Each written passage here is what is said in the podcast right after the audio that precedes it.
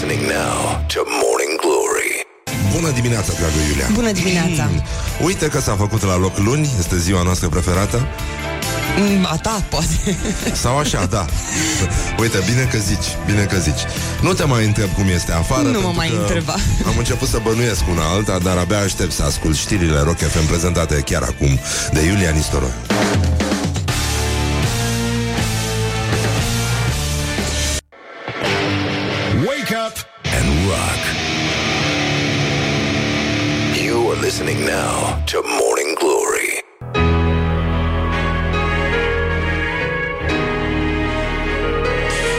Bonjurică, bonjurică Începem cu o piesă frumoasă a Anotimpului, November Rain Și cu sentimentul că deși plouă afară cu apă Foarte curând probabil va ploua și cu rahat E luni și plouă Iată cel mai frumos pleonasm din istoria poeziei Cerul plânge Morning Glory, Morning Glory. Iar fac un pipi nori. Bonjurică, bonjurică, 10 minute peste ora 7 și 2 minute. E o atmosferă extraordinară afară Abia aștept să ieșiți din casă Să vedeți și voi cum e. Că noi ne-am întors să povestim. Am fost acolo și ne-am întors Ca atunci când spune în filme Don't go into the light, Răzvan Don't go into the light. Deci, până la urmă s-a făcut la loc luni Ne pare rău, nu o spun cu răutate Dar nu arată deloc bine situația din teren. Să știți, plouă afară Sau picură, sau mama lor Oricum, e clar că ăștia s-au pus pe noi Pentru că de o săptămână ne țin așa neferb Știu că suntem uh, meteodependenți Suntem chiar în ultimul hal și nu ne mai facem bine, asta este foarte clar. Nu mai facem bine. Deci, luni 3 iunie, până la urmă le spunem la mulți ani tuturor celor care poartă acest nume și tuturor celor care vor rămâne astăzi fără bicicletă, pentru că astăzi este ziua mondială a bicicletei. Se sărbătorește cică de anul trecut în toată lumea. Ha? Foarte tare. Îți dai seama cu ce chestii serioase se ocupă ONU. La ONU s-a întâmplat chestia asta, au ridicat toți mâna, băi, o dăm pe aia cu bicicleta, hai să le dăm. Mamă, de atunci lucrurile s-au schimbat masiv, zic eu, de anul trecut până astăzi e cu totul și cu totul altceva, se vede clar, cu ochiul liber, e...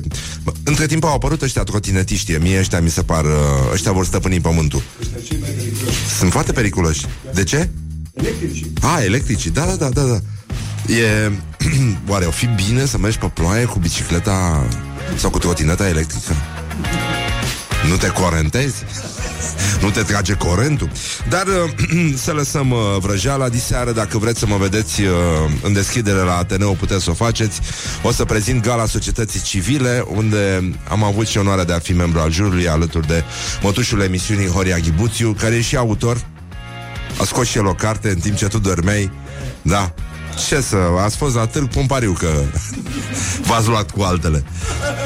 Așa, bun, deci în concluzie Astăzi este uh, la americani o zi Care la noi se sărbătorește de 30 de ani încoace National Repeat Day. Este un fel de ziua cârtiței Doar că se fac uh, lucruri similare în general în programul zilnic, adică se mănâncă același lucru la prânz și la cină, se uită oamenii de două ori la același film sau se trimit uh, mesaje duplicat.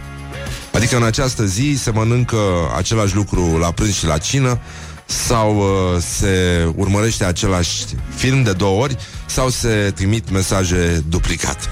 E foarte... Don't worry with a little sugar. Good morning, good morning. Hai să încercăm totuși cu Morning niște, glory. cu niște muzică și, uh, și că Aoleu, asta e dură, nu, nu pot să citesc. Dar o să revenim imediat cu gloriosul zilei Cu postările zilei. Avem uh, tot ce trebuie, inclusiv un sinaxar Aspru, dar sever. E vorba de bătăi la fălci. Nu știu dacă ați mai auzit de chestia asta Dar uh, în sfârșit, iată După vizita papei Și uh, Iliescu a ieșit din spital? Nu? Oh, nu-mi spune. Morning Glory, Morning Glory Foci pișuți în lacul Mori? Bonjurică, bonjurică, 20 de minute peste ora 7 și un minut.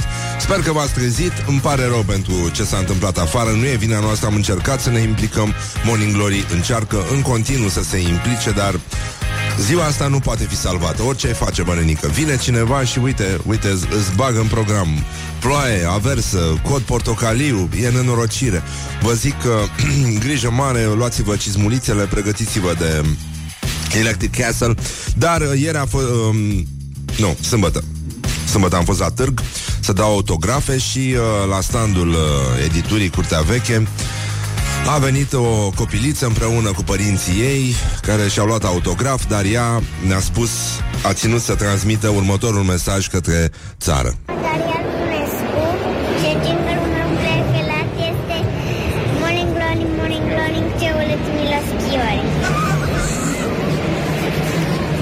mai e nevoie să mai atragem atenția Asupra Și jingle-ul meu preferat este plefelat? Morning Glory, Morning Glory, ce urât milos chiori. Morning Glory, Morning Glory. Ce urât miros chiorii Sunt și probleme și a murit și Montessori Dar astea sunt uh, cu totul și cu totul alte probleme. Evident, nu stăm să punem la inimă acum. Dar săracul s-a dus, mă. S-a dus Montessori. Pff, Ca ieri Parcă-l văd.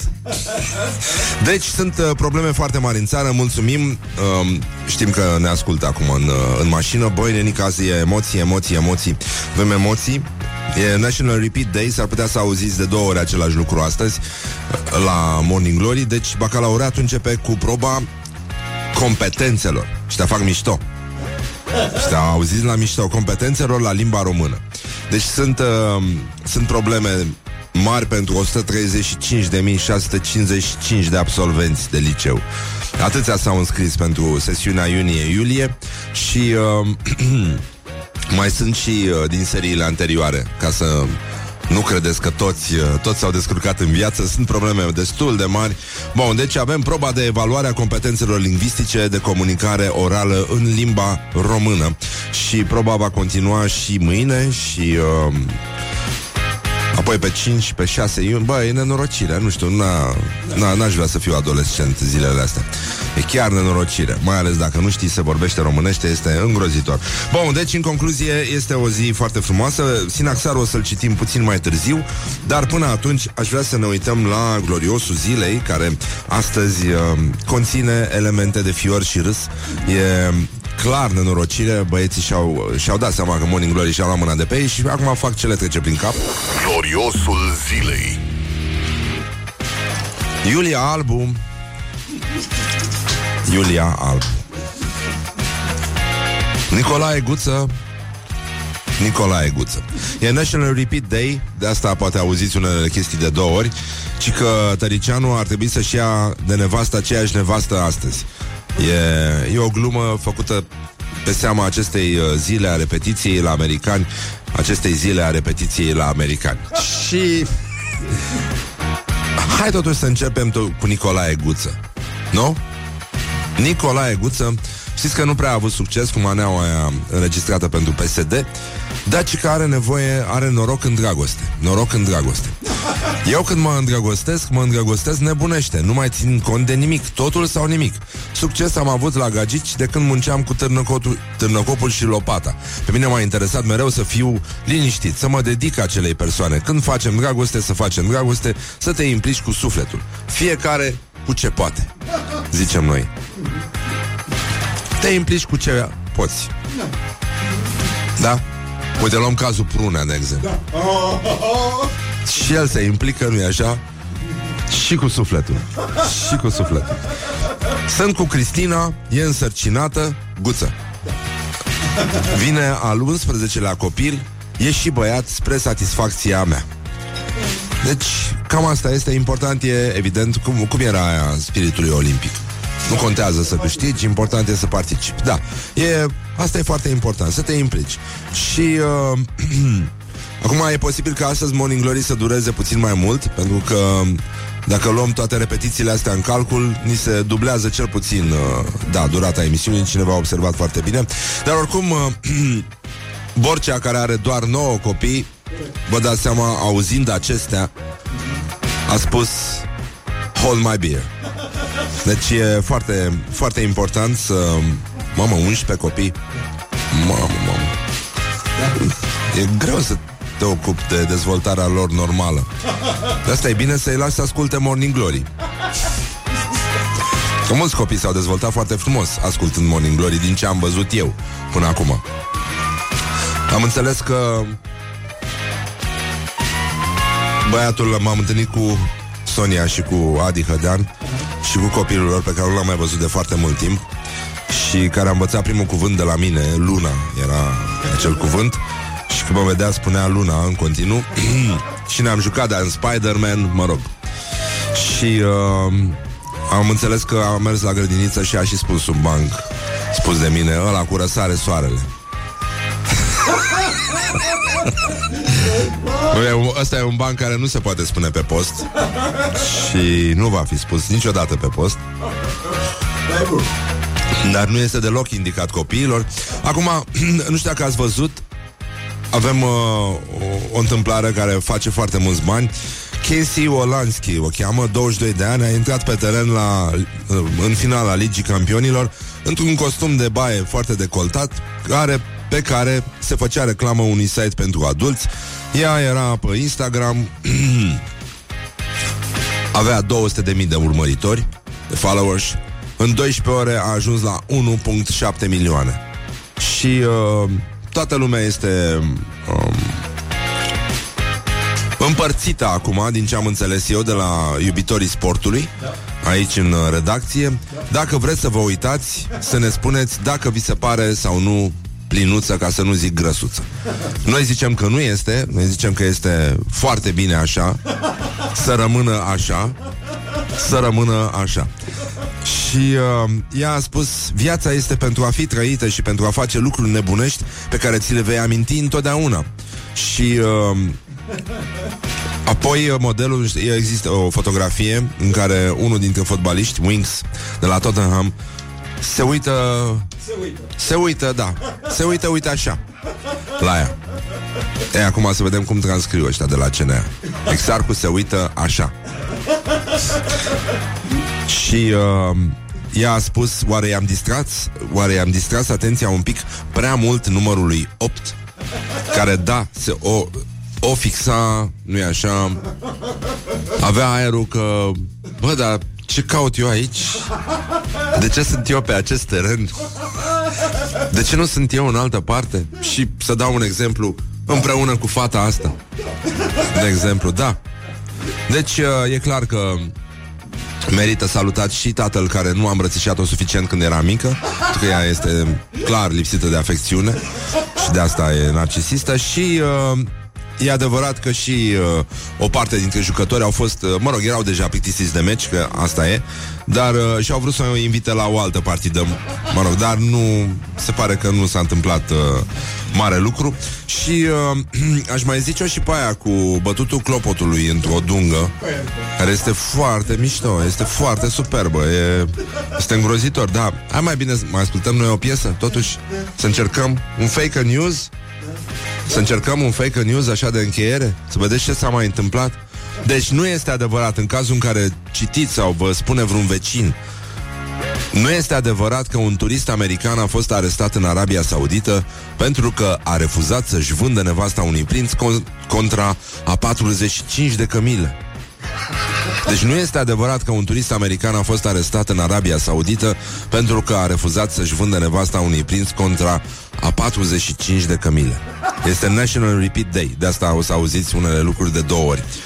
Și uh, e adevărat că omul, adică turistul, a zis că oferta nu că era jignitoare, era inacceptabilă. Doar una dintre cămile părea cât de cât versat așa. Morning Glory. Let's make eyes N-ai cum să together on Rock FM. N-ai cum să accepti. Shiny happy people.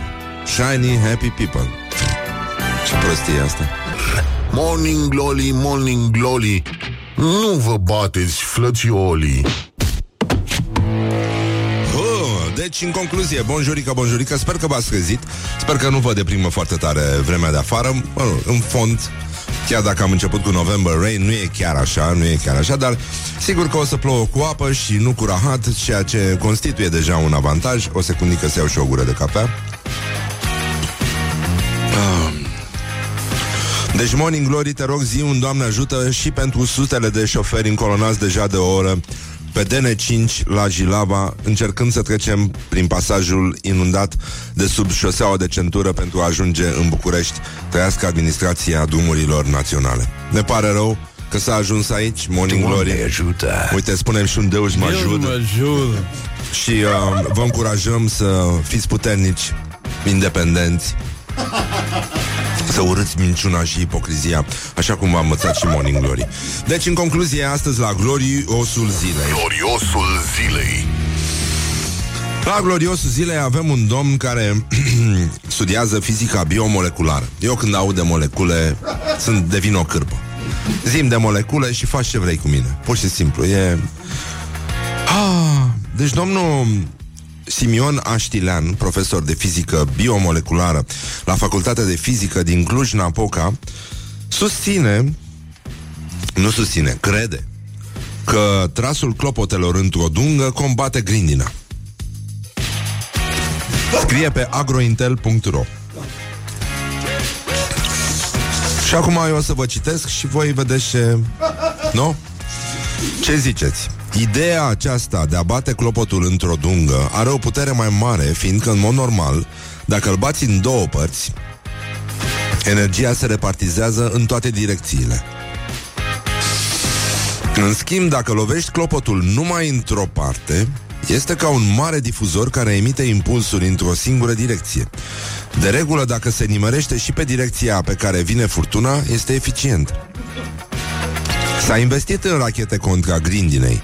În cazul lor se produce o explozie în mijlocul norilor, care este similară cu această presiune care se le creează local de la clopot. Băi, nebun! Avantajul este că și la biserici este mai sus clopotul și mai aproape de cer. Mamă, pe bună?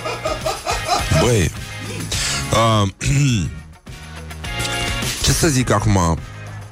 E, e mișto. Ești regele pe molecule. Mie mi se pare extraordinar, știi? Și cum se spune? O ții langa, danga. Și uh, Bă, nenică, e bine să mai și ieși din laborator Să vezi cam pe la ce înălțime sunt clopotele Ce mai e prin clopotnițe Ce mai face clopotarul În sensul că să te vezi cu Cu entități din astea ma- De molecule Pe care le cheamă Marian, Laurențiu Genul ăsta de Entități moleculare Știi, unele au și mustață Sunt Sunt practic oameni, nu? Așa le zice. Oameni, cetățeni. Pe de asta nici, nici nu știi dacă tot ce este într-o dungă e și într-o ureche. Nu poți să zici despre clopote, nu? Că sunt într-o ureche. Doar într-o dungă. Sunt boțite clopotele. Sunt atât de multe probleme care se pot uh, desprinde din, uh, din acest uh, discurs despre cum se bate clopotul. Băi, nenică, e, e... Și când ziceam noi că nu avem probleme, că nu, nu, uite, uite, încă una. Și e foarte, foarte, foarte dificil. Așa, uh, totuși știrile din sport. Băi, ai văzut că la, și-a luat-o uh, Anthony Joshua? De la grasul ăla. Deci incredibil. Pr- Primul mexican. Primul mexican uh, campion, da. La box. L-a, l-a bătut pe Joshua, Anthony Joshua, de la Spart. Și nu întâmplător. Dar arată ca un... Deci ca vinde roșii uh, în piața la Giurgiu. Foarte tare. Bravo lui, mă. Foarte mișto. Și primul mexican. Da. Deci, cineva zice Aici ești total eronat cu clopotele. Pe bune? De ce? Ia zi. Deci, Bogdan Matei, ministrul tineretului și sportului, recunoaște că este dinamovist și știe când favoriții lui vor avea stadion. Um, vreți să vă spun? Nu contează locul din clasament, ci contează că țin foarte mult, mă rog, cu Dinamo, adică, de pe vremea când eram copil. Întotdeauna voi spune doar Dinamo. Când veți merge pe un stadion civilizat la Dinamo. Când veți, scuze, era o întrebare. Când veți merge pe un stadion civilizat la Dinamo? În momentul în care va juca în Champions League, a spus Bogdan Matei, Se pare că sunt probleme, se fac miștouri și asta e foarte nasol. Îmi pare rău dacă am uh, jignit uh, aglomerările de molecule, care se numesc uh, oameni de știință, dar uh, cred totuși că teoria este într-o ureche de prindere. Așa, deci câinii, câinii, câinii roșii da. probabil că vor, vor un stadion care să aibă și un părculeț, da. nu? Că se, se pot aduna să joace acolo în țarcuri, știi cum, cum se joacă? Și uh, e f- într-un fel, știi, când atâta timp ridici piciorușul numai la asupra, numai uh, asupra colegilor de echipă sau echipei, bă, da, Renică, simți nevoia unei schimbări, să mai ridicăm picioruțul și în altă parte. At Rock FM. What the duck is going on? Dar să știți, acum piesa asta e foarte frumoasă și e cu taxiuri, cu trafic, cu tot ce vă place vouă acum. Dar uh, revenim imediat cu Iulia Albu. O să muriți de râs. Cum vă ziceam, 40 de minute peste ora 7 și 2 minute Morning Glory va reveni după o scurtă pauză publicitară Cu reclame pe față Care vor să-ți vândă tot felul de chestii Incredibil unde s-a ajuns Să revenim cu discursul uh, acuzator Al Iuliei Albu Legat de ținuta primei doamne a României. Iulia Albu a spus J'accuse Dar Cred că a vrut să spună Zacusc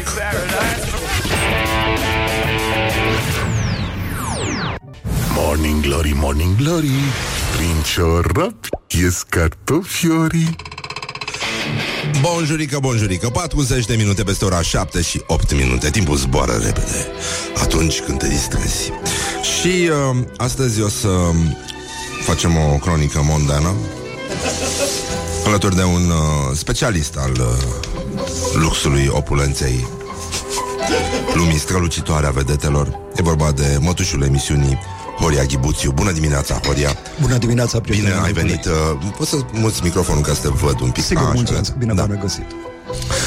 Horia, înțeleg că ieri uh, cuvintele care au uh, dominat în uh, internetul românesc au fost șoc și groază. Iulia Albu a atacat a atacat-o pe prima doamnă a României, Carmen Iohannis, pe motive de întâlnire, ținută nepotrivită la întâlnirea cu suveranul pontif. Încă o dată, respect majestate.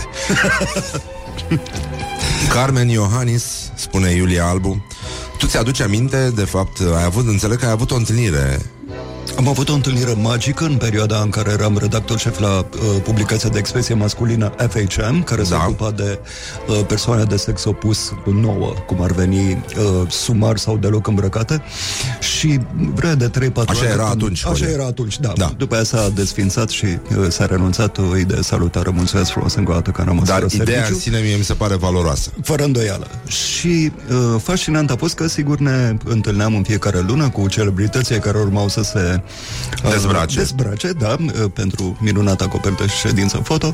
Și în acești patru ani am avut impresia că le-am văzut pe toate. Uh, și chiar le-am văzut pe toate. Nu e așa cum se povestește, mai este și Photoshop. Însă Iulia Nu Albu... spune asta. Dar, dar spune doamna aia care a intrat goală pe teren, ți se pare grăsuță? Nu, nu, zdrumpeșă un pic, dar deloc grăsuță. Nu, nu, nu, nu. Da. În afară de faptul că face reclamă unui sal, uh, site de adulți, mă rog, al soțului ei, uh, o găsesc absolut acceptabilă, cum a găsit Ciobanul Oaia în Miriște. E așa. Dar să revenim la... Revenim la Iulia Albu. Așa. Credeam că le-am văzut pe toate, nu le văzusem până la întâlnirea uh, cu dumnea ei, care a venit într-o rochie amplă, bă, vaporoasă, despicată de sus până jos și din... De sus de unde? De, de, s- exact de acolo, adică practic de sub la ceea ce ne gândim amândoi și până foarte jos, n-am ajuns cu privirea atât de jos, adică până la glesne, dar oricum era despicată și nu purta nimic pe desubt, ceea ce a făcut foarte dificilă negocierea uh, în privința ședinței foto. Eu aveam idei perimate cu găina, ea voia să apară cu struțul, din fericire, încă o dată, Are și licența- struț? Eh, Făcea rost de undeva de la Timișoara. Deci era o ședință foto cu totul și cu totul spectaculoasă, la care nu m-am putut concentra încă o dată din fericire, pentru că stătea foarte etalată pe uh, scaun și încă o dată din fericire s-a asistat apariției revistei, nu s-a mai plătit licența și de încolo de bărbați stupiți. Uh, uite, cineva, un ascultător zice Top uh, FHM, cei mai proști oameni din lume A fost uh, genial, Po- ți-aduce aminte de așa ceva? Sigur că da, colegii din uh, Marea Britanie s-au ocupat ocupat. uh, Da, aveam în fiecare an uh, cât un top uh, minunat, topul celor mai sexy celebrități din uh, uh, lume, în care erau și vedete din România, niciuna de pe la Rock FM. Uh, A fost puțin, dar frumos.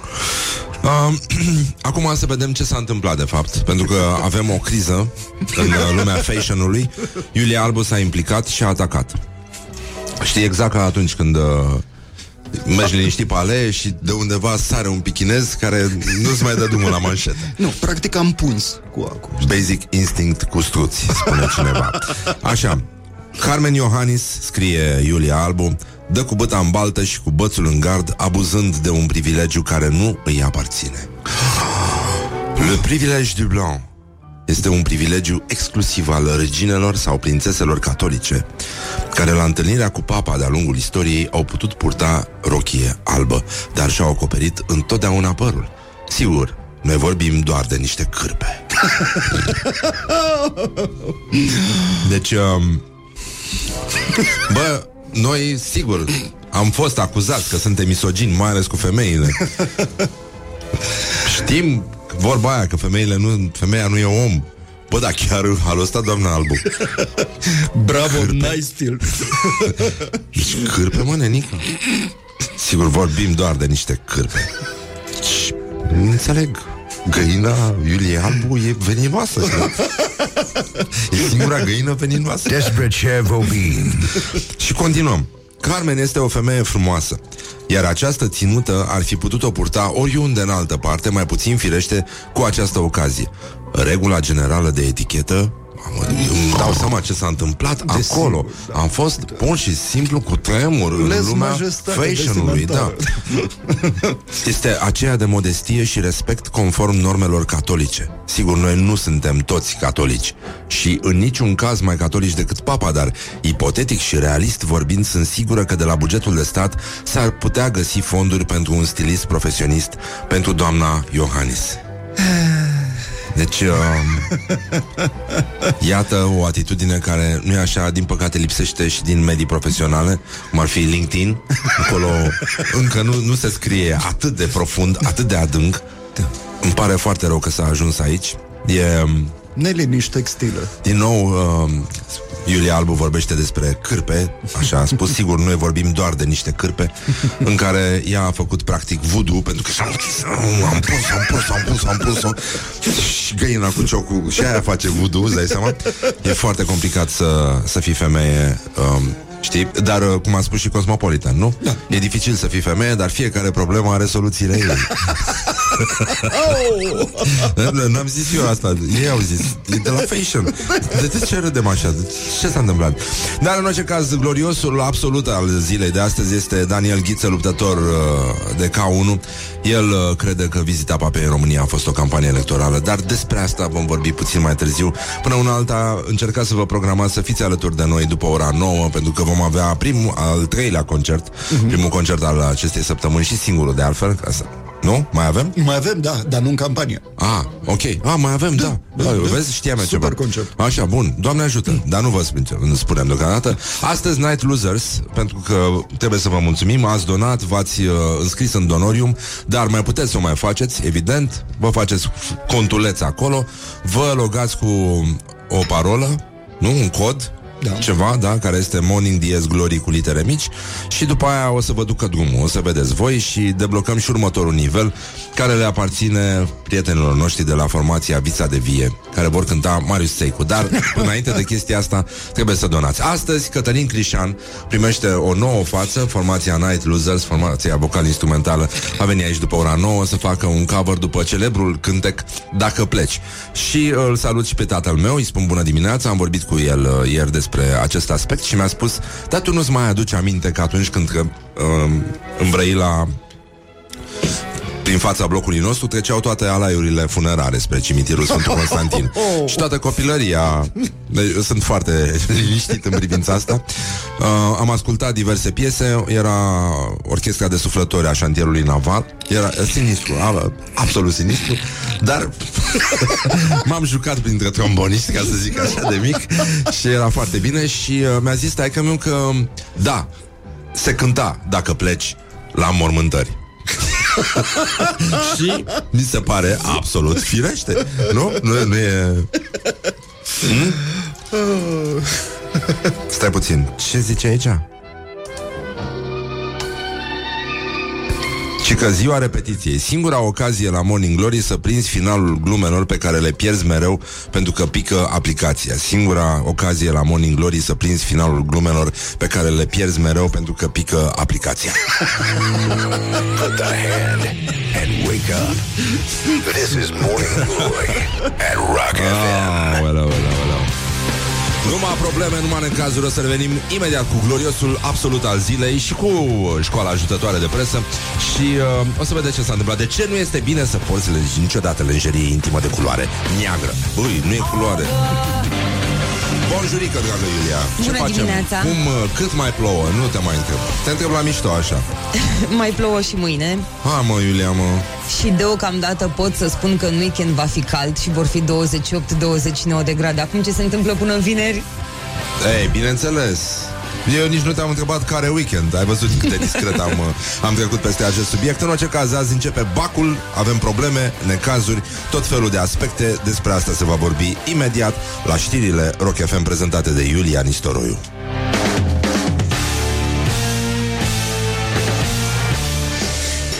Morning Glory, Morning Glory.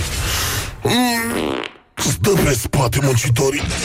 Bonjurică, bonjurică um, Asta este, a început Morning Glory Doamne ajută, hai că a luat-o E îngrozitor afară Și um, Și că l-am întrebat, bună dimineața, ne scrie un ascultător L-am întrebat ieri pe fiul meu ce ar vrea să se facă atunci când va fi mare Și răspunsul lui a fost peste așteptări Cerșetător. Și um, am realizat faptul că la felul în care merg cercetările în România pe viitor, s-ar putea chiar să avem așa o meserie. Eu zic că deja ea există, să stătem uh, foarte liniștiți că lucrurile s-au rezolvat între timp. Bun, deci în concluzie, este un moment în care Probabil că sigur probabil că sigur ar trebui să vorbim despre gloriosul zilei. Gloriosul zilei El astăzi, uh, la modul absolut, este Daniel Ghiță, luptător K1. El crede că vizita papei în România a fost o campanie electorală. De mult n-am mai auzit un asemenea delir. O să vi-l citesc și mai vedeți și voi. Deci, încă o dată, apropo de papa, respect majestate, e... Nu? Corect. A fost foarte frumos. Chiar a fost frumos în oraș. A plăcut. Da. A fost pace. Și... Uh, după cum a scris și Neamaste Deci uh, Imediat ce a venit papa Am primit vestea cu Iliescu internat Cu imunitatea cu Tăricianu Cum stăm? Se joacă. Se joacă încă Dacă ăștia îi ridică imunitatea lui Tăricianu Eu vă chem la botez A scris Neamaste, al meu Da? Deci uh, Bănenică, deci mai bine de atâta nu s-a putut. Pro- Problema este că foarte mulți din, uh, dintre cei care s-au bucurat zilele astea, a, ve- primind atâtea vești, uh, da. nu? Păi, băi, prea mult. Uh, Nu duce inima. Nu, întâi Dragnea, după aia Ilie, adică ce facem? Unde, unde să ajungă țara asta? Atâta bucurie. Să le mai răsfire, mă, să mai, mai răsfirăm, băieți. Un pic mai răsfirați. Deci, în concluzie, Iată ce spune Daniel Ghiță, luptător ca unul. Toată ziua ne intoxicați cu venirea papei în România. Îl înjurăm pe patriarhul nostru ortodox, dar ne proconim ca slugile în fața papei, care e catolic. Cât costă toată vizita? Nu puteam construi o clinică pe banii ăștia? Boi, de... Eu n-aș vorbi de clinică în... Da, da, în, uh, da, da. Și... Uh, Care este scopul vizitei? Prima dată ați început campania împotriva Bisericii Ortodoxe Române cu slogane Vrem spitale, nu catedrale. Acum nu mai vreți? Că asta e genul de individ care crede că, că numai, care crede că numai se scrie într-un cuvânt. Da, da, da. E genul ăla. Și mă liniuță AI. Bun. O campanie de a denigra Catedrala Mântuirii Neamului.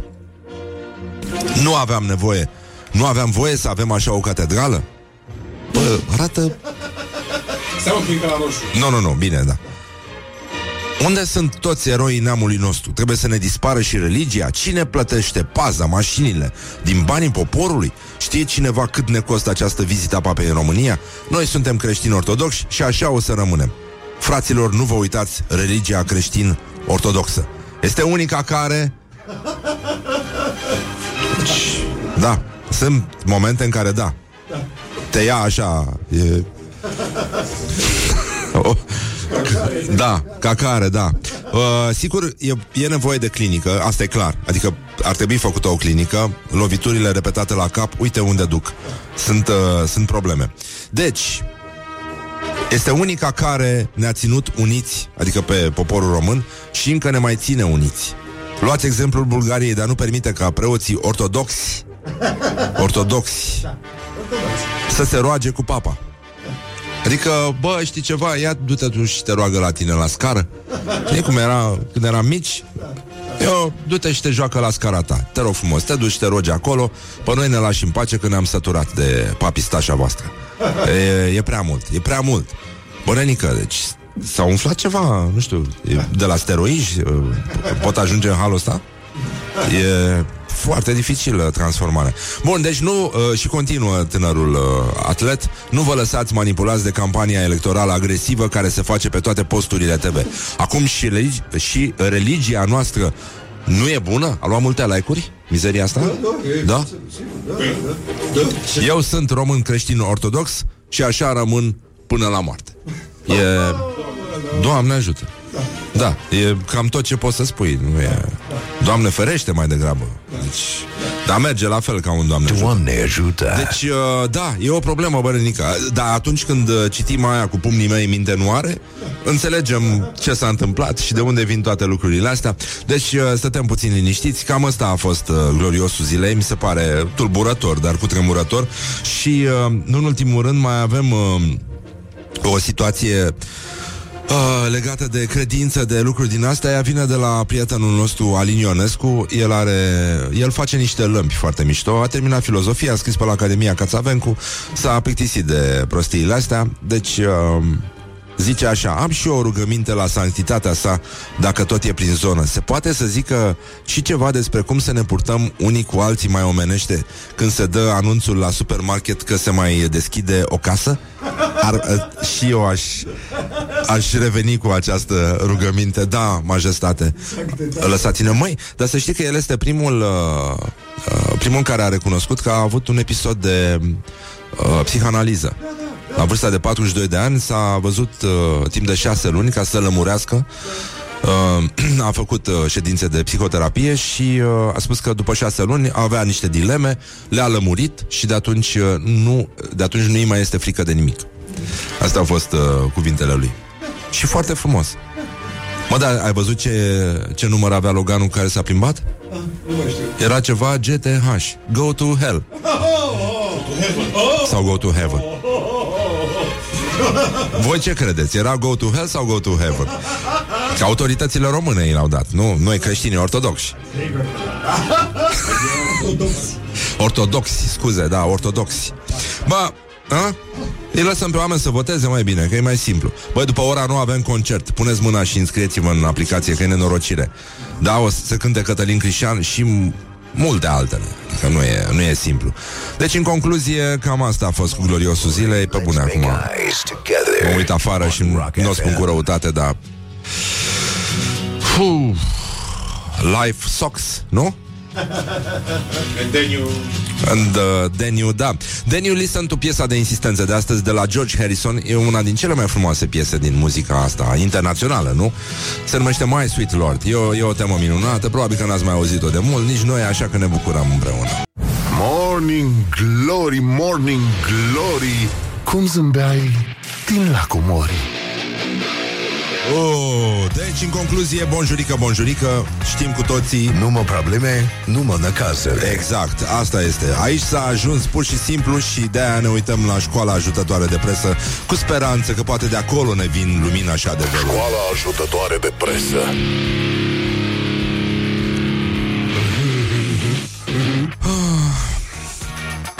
O să vă mai citesc ceva, o să vedeți că totuși există... Ion Cristoiu are copii? Dar ghiță ăsta pare că e al lui. Luptătorul de K1. Da. În fine, hai să vedem. Uh, uh, tot la școala, că merge, e bine. Bun, deci îndrăgita publicație de analiză, reflexie și expresie feminină perfecte, explică răspicat de ce să nu porți niciodată lenjerie intimă de culoare neagră. Mă rog, asta cu culoare neagră nu prea e. Da, cine... Deci, uh, iată, dacă nu știați, cum într-un text, uh, text uh, foarte pitoresc, frumos, ca și România, aflăm ce spune culoarea lenjeriei intime despre tine, despre sinele tău. Conform uh, lui uh, Angel O'Brien, analist al psihologiei culorilor, culoarea lenjeriei intime are un impact semnificativ asupra stării de spirit și a energiei, chiar dacă nu o poate vedea nimeni. Mm. Fiecare dintre culori vibrează la un nivel diferit. Sigur era lenjerie intimă? Nu știu, întreb. Deci vibrează, îmi zici că vibrează și nu o vede nimeni. Te întrebi, da? Nu contează dacă sunt la vedere sau nu, aceste culori îți influențează organismul și creierul. Mă rog, sunt, eu știu foarte multe organisme care nu au creier. Adică se comportă ca și cum n-ar avea creier, dar aia e ceva, adică ceva e acolo, asta e foarte... Ceva e. Exact, da, da, da. Și uh, să continuăm. Chakra de bază este situată în zona coccisului, acolo unde se află chiloții. Mamă! Și acolo unde se află chiloții, se află și creierul celui sau celei care a scris tâmpenia asta. De aceea, culoarea lenjeriei intime este extrem de importantă. Ce semnificație are fiecare culoare? Albastru. Sunt de încredere. Mă bazez pe forțele proprii. Primul plătară. Al doilea pe județ. Roșu, sunt extrovertit și activ sexual. Verde, sunt sigur pe mine și îmi pasă de alții. Probabil ca sigur. Grena. Poartă cineva kilos grena? Nu știu, pe bune ai putea să... Și chiar dacă nu se văd, nu știu, grena de vin? Dacă e. Da. Sunt sociabil și senzual.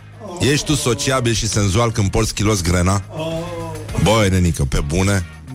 Nu te crede nimeni. Mov, sunt sensibil și spiritual. Nu, nu. Ne merităm, soată. Galben. Sunt inteligent și sociabil. Prof în ochii. Portocaliu, sunt orientat spre acțiune și comunicativ. Coincidentă? Nu cred. Roz. E... sunt empatic. Îmbrățișează-mă. Nu ne mai facem bine.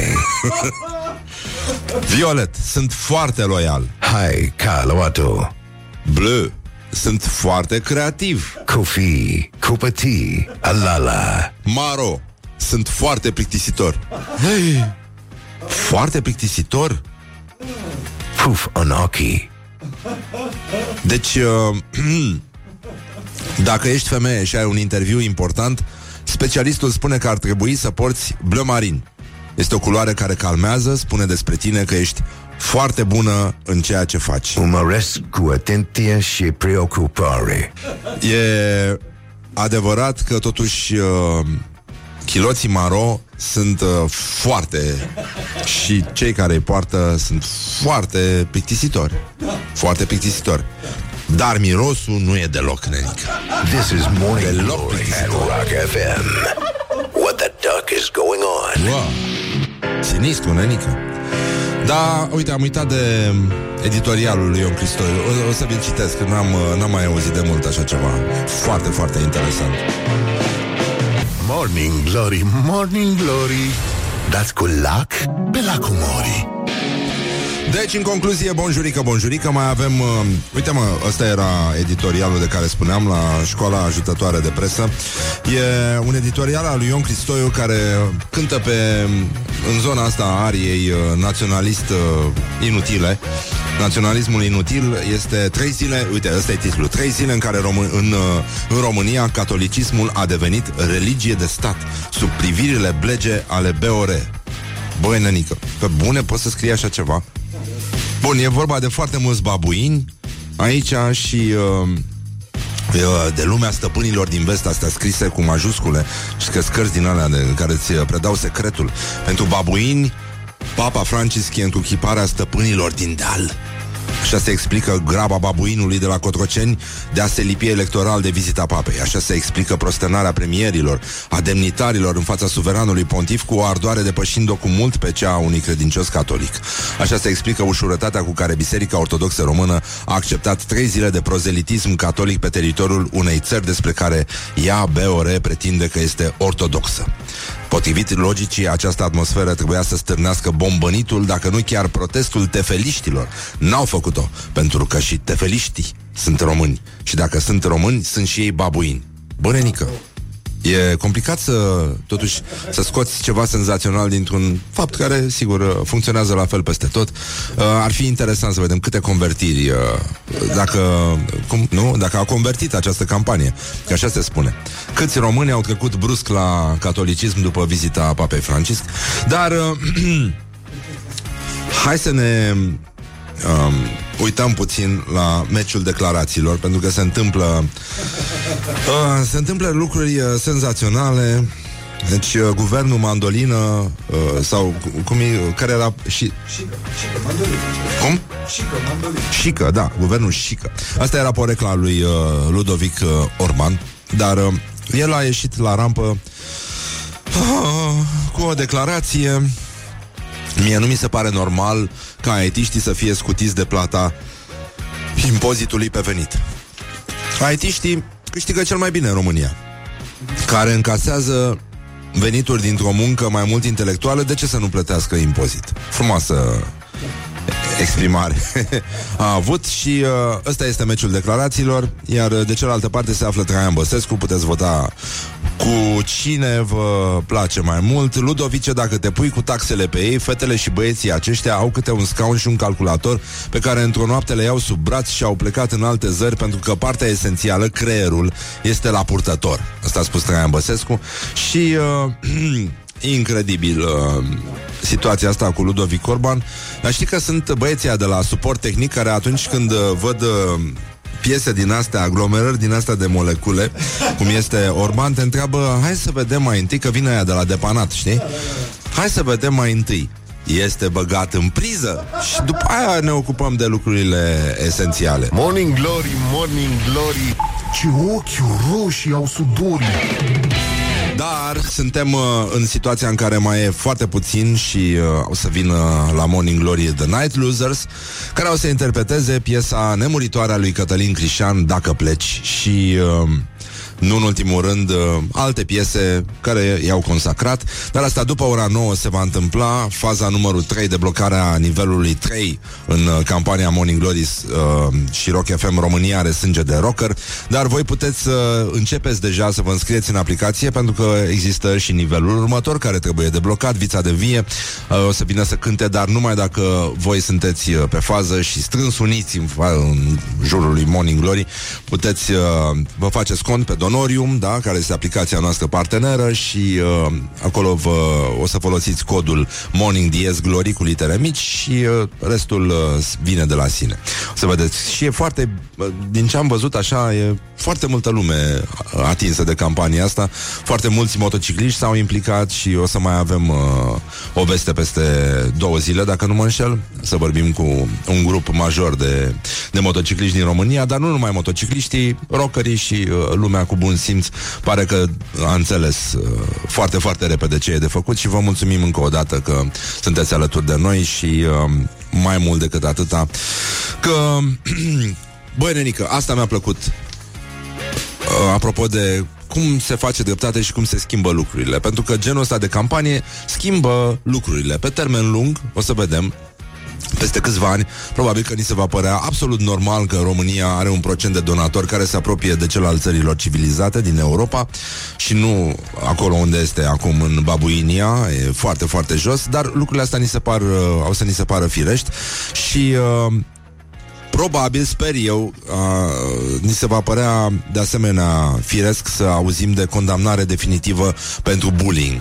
Este o premieră în uh, învățământ și în justiție Asta s-a întâmplat, uh, sau cel puțin pentru justiția din Dobrogea. Curtea de apel uh, Constanța a decis condamnarea definitivă a unui uh, elev al unui colegiu din Constanța pentru comportament de tip bullying. Deci este pentru prima dată când uh, se face o legătură directă între fenomenul de bullying și codul penal. Uh, în codul penal, de fapt, era încadrat prin lovire sau alte violențe și uh, mă rog, așa a fost ea uh, descrisă, dar uh, mai departe instanța a admis acțiunea civiliz- civilă, da, formulată uh, în contradictoriu cu inculpatul, zice aici, și a dispus obligarea celui din urmă la plata către partea civilă a sumei de 449 de lei cu titlul de daune materiale și 2000 de euro cu titlul de daune morale. Acum noi știm că există o, o practică din asta de 30 de ani vechime în privința, în relația dintre guvernul, stăpânire și poporul român, pentru că tot bullying e chestia pe care o face guvernul României sau pe care a făcut-o, dacă vă aduceți aminte, um, față de cetățenii săi pe 10 august, dar uh, nu e așa, e, a fost prima dată, nu se pune, da, au mai fost atunci cu minerii, tot un fel de bullying, dar uh, puțin mai serios și mai bine organizat. Și, uh, nu în ultimul rând, mai avem uh, încă o legătură, apropo de... Ah, băi, l-am văzut, l-am văzut pe Petrică Mățu Stoian, uh, scuze că schimbă subiectul, era uh, leg- care e legătura dintre somn și demență, era următorul titlu și uh, mi-am adus aminte de uh, domnul Constantin Enceanu care e în luptă cu acest uh, diavol numit uh, nu, Petrică Mățu Stoian, mă, ăsta are și părul și mustața vopsite. Cănite. Cănite. Deci este îngrozitor. Na, n-am, de la Gheorghe Gheorghiu n-am văzut pe cineva atât de înspăimântător. Mai mai rău decât Gheorghe Gheorghiu nu poate fi. Ce poate fi mai rău decât Gheorghe Gheorghiu? Băi, da, calendarul ăla îl putem găsi să-l punem apropo de... Era, eu L-am mai pus, da? E bine, atunci nu mai punem. Dar în orice caz, voiam să vă citesc o fază. Știți că toți sunteți obsedați de security și de tot felul de chestii din astea. O utilizatoare a unei anumite rețele de socializare zice um, parola trebuie să conțină cel puțin șapte caractere. Parola trebuie să conțină cel puțin o cifră. Parola trebuie să conțină cel puțin o literă. Continuă Monica. Zice, parola nu trebuie să corespundă cu numele de utilizator. Parola nu poate avea același caracter de trei ori consecutiv și nici același caracter în întreaga parolă de patru ori. Și finalul, da. Sincer, Ikea, dacă intră cineva pe contul meu și îmi comandă niște mobilă, I'm fine with it. Ceea ce vă dorim și dumneavoastră. Let's make eyes together on Rock FM.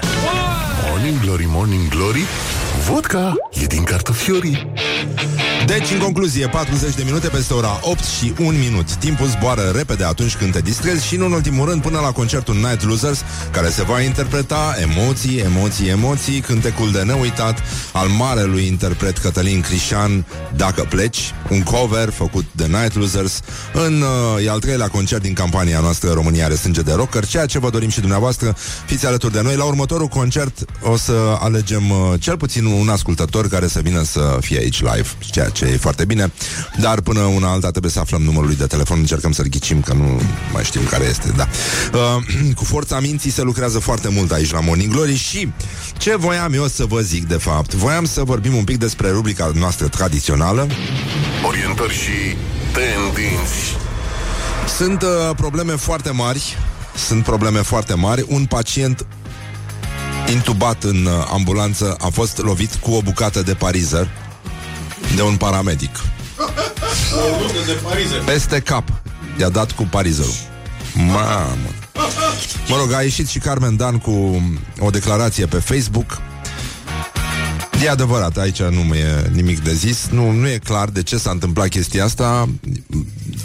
Noi știm. Putem să bănuim că Totuși, ca paramedic îți sare ușor muștarul, dar de aici până la al combina cu lovituri aplicate cu parizerul, mi se pare că e un pas destul de complicat de făcut, dar um, asta este. E adevărat că um, în aceea situație se află și Petre Daia, care tremură de frică. Este, cere să fie păzit de jandarm pentru că ministerul se află într-o, într-o zonă expusă tuturor uh, nu, protestelor, sunt foarte mulți oameni, dar noi credem că Daia săracul s-a speriat după ce a văzut uh, finala Tottenham-Liverpool și a auzit că au câștigat uh, cormoranii și uh, noi îl îndemnăm pe domnul Daia să nu-i fie, să nu-i fie frică. Și mai este, băi, încă o chestie foarte, foarte importantă, apropo fetele astea de la perfecte.ro care au uh, strălucit astăzi la școala ajutătoare de presă, au o veste extraordinară. În Franța, fermierii sunt uh, invitați să-și îngroape lenjeria intimă în propriile terenuri se face compost, cred. Cam cum se face țuica de pufoică la noi. Tot un fel de compost e. Și asta e o reciclare frumoasă, nu? E circuitul pufoaice în natură. Iată-l uh, exprimat mult mai bine. Da, ci că în, uh, în Marne, în nodul Franței, au fost uh, îndemnați uh, și e o provocare care a plecat din Canada și uh, Camera de Agricultură din, uh, din zona aceea, din Marne, o promovează uh, și are un mesaj îngroapă-ți slipul și testează-ți solul. Deci ar trebui să fie din bumbac, nu e specificată culoarea, nici în funcție de zodie, dar uh, scopul este să testezi calitatea solului, ci că cu cât uh, este mai deterior, deteriorată lenjeria intimă, cu atât mai bun, uh, mai bun, mai fertil și așa mai departe este solul. Pesticidele, știm bine, îl, uh, îl omoară și uh, e adevărat că aia care vor descoperi lenjeria de tip în față Asia, în spate Africa, oh, uleu, înseamnă că iar au pus, iar au pus uh, la păstrare rufele folosite din dulapiorul cu haine. Morning Glory at Rock FM. Doamne ajută! What the duck is going on? Sunt probleme foarte mari și la Sinaxar astăzi. Uh, Genul programului Tortură. Nu știu dacă sunteți la curent Cu pomenirea zilei de astăzi uh, Sfântul Mucenic Luchilian Și celor împreună cu el Patru prunci Ipatie, Paul. Paul Ipatie Nu, Ipatie virgulă, Paul, Dionisie, Claudie și Paula, Fecioara și Mucenița. Um, Luchilian a fost zdrobit la fălci și bătut cu toege și spânzurat cu capul în jos și după aia a fost băgat în temniță și acolo a, a văzut trei tineri uh, închiși pentru credința lor și au fost, au băgat, i-au băgat pe toți într-un cuptor și au ars uh, toți, uh, dar Pogorându-se ploaia de sus, s-a stins focul și au ieșit sănătoși, Doamne ajută și ce bine, dar uh, au, uh, au uh, primit uh, o hotărâre de pierzare împreună cu tinerii și au fost duși la Bizanț și acolo Uh, asta e, le-au tăiat capetele și Sfântul a fost uh, spânzurat uh, pe o cruce.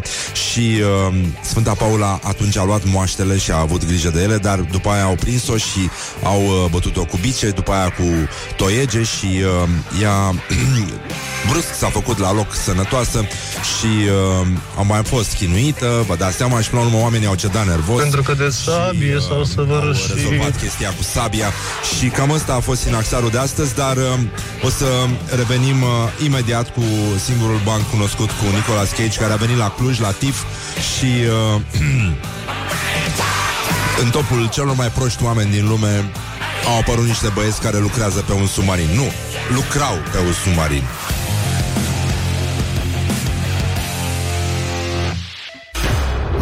Glory, Morning Glory Eu sprășit. Sau cartofiorii.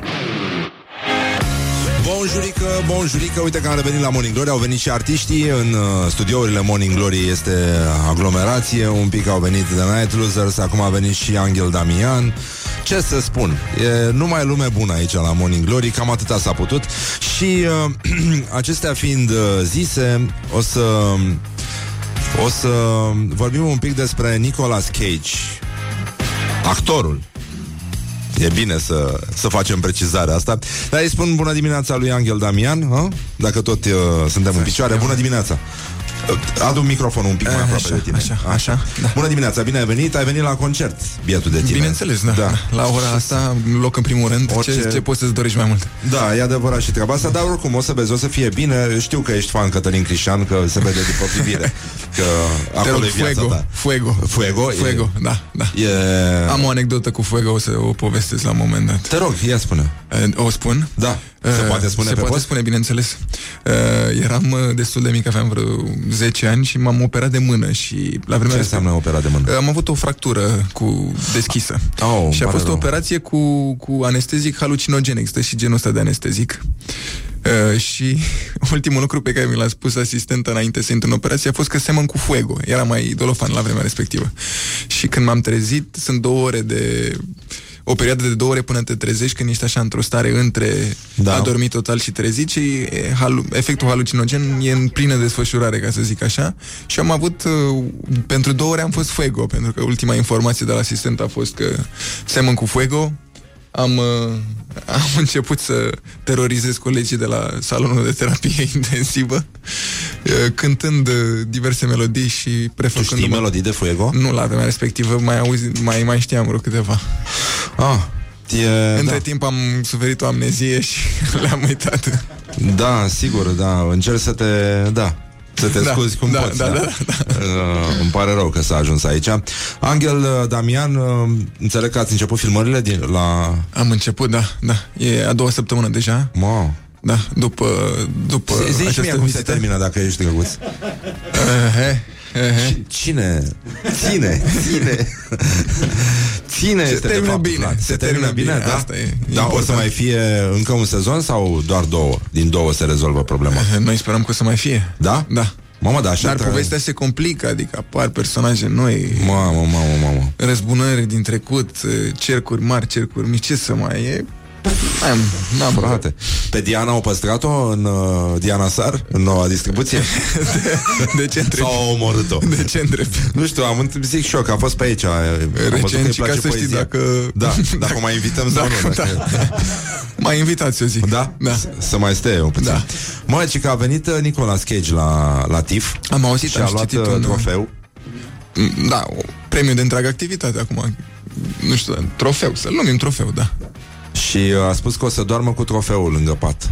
Sunt convins. Și, uh, da. Știi, știi că era bancul ăla cu producătorul unui uh, film de, cu buget redus, îl știi? Cu fapt, Nu. bancul? Și uh, încearcă să, să-l convingă pe regizor că o să fie un succes, mai ales că au o distribuție beton. Și zice, în primul rând, îl avem pe Clooney în uh, rol principal. Și la zice George Clooney, nu, Marvin Clooney, un verișor de-al lui, dar foarte, foarte talentat, uh, e din Queens. Și îl avem și pe Redford, Robert Redford, nu, Jeremy Redford. E și el foarte talentat, multă experiență în teatru de bulevard uh, și o să cânte Streisand. Și o Barbara Streisand, nu, nu, nu, Elizabeth Streisand, o super voce, uh, a fost și Miss uh, liceu și uh, zice, îl avem pe Cage, Nicolas Cage, da, Nicolas Cage. Există varianta asta cu uh, nume românești, să știi, același banc, eu pe ăsta îl știam, pe ăsta cu Nicolas Cage, nu. Ah. Și, mă rog, era un regizor român, acum nu o să-mi permit să zic chiar pe post, pentru că totuși mai activez încă în teatru și n-aș vrea să Da. fiu uh, parte din răzbunarea din tunul uh, răzbunător al uh, respectivului, dar, uh, da, Sunt și probleme. da, da, sunt. Îmi pare rău că s-a ajuns aici. Cu ce gânduri ai venit astăzi la Morning Glory? Ai vreo, te leagă ceva, vreo amintire de Cătălin Crișan? Ai suferit când erai mic? Asta e ca și cum te-ar fi bătut curcanii, știi, Cătălin Crișan. E un fel de... Bine, nu, cu tot respectul. Nu e, e, o, e o piesă care se gândește și la mormântări. Eu cred că acolo, deci dacă ai ajuns, ai atins acest nivel, n-ai cum să fii uh, ușor detronat. Cu, cu, cu regret spun că nu mă leagă nicio amintire, dar am venit să-mi fac amintiri și asta e important. Aici noi la Moni asta facem, creăm creator de amintiri, nu? Cum e creator de emoțiuni. Uh, da, Nenică, deci o să fie cover, cover. Îți dai seama. Tu ești uh, donator de sânge? Da. Da? Deci mi se face rău, le, leșin. E, Când vezi. Când mi se ia sânge Ah. și am donat o am donat odată, mă pot numi donator, nu? Adică carnet, totuși, da, da. Și cu siguranță o să mai donezi. Din Da, ce te simți da. noastră? Îți place? E, Da, bine, am aflat de aia săptămâna trecută acum, să nu fiu ipocrit. A, deci mai există o persoană care nu a aflat de campania asta. Și ăsta era Angel Damian. Da, Da. mă, e, e bine. Da. Eu mă bucur că ai aflat și că ești Important alături e de noi. spread the news, nu? Păi da, Better late than bineînțeles. never. Păi aia zic. Vorba Uh, lui Nicolas Cage. Angel, te las un pic să te calmezi, te servim cu ceva, între timp băieții ăștia trebuie să facă o probă de sunet, iar eu îi spun uh, bună dimineața Iulie Nistoroiu, bună dimineața Iulia Nistoroiu. Bună dimineața, Răzvan. Cum uh, nu mai... Nu? Ce? să- Da, mai bine... Am observat că de câte ori mă întreb tu cum va fi vremea, plouă. Ai observat tu chestia Da, asta? da. Bine că ești tu Nu e atentă. așa, Laura? Este incredibil, nu? Îmi pare rău că s-a întâmplat așa. Dar în orice caz, ascultăm știrile Rock FM și după aceea o să avem uh, concertuți cu Night Losers care vor cânta al treilea cover din campania noastră România are sânge de rocker. Până atunci știrile.